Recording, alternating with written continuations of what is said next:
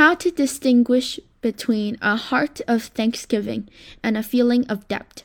A feeling of debt is a closed state of mind that makes one feel burdened and unease due to owing the favor and kindness of others, whereas a heart of thanksgiving is an open, calm, and sincere joy.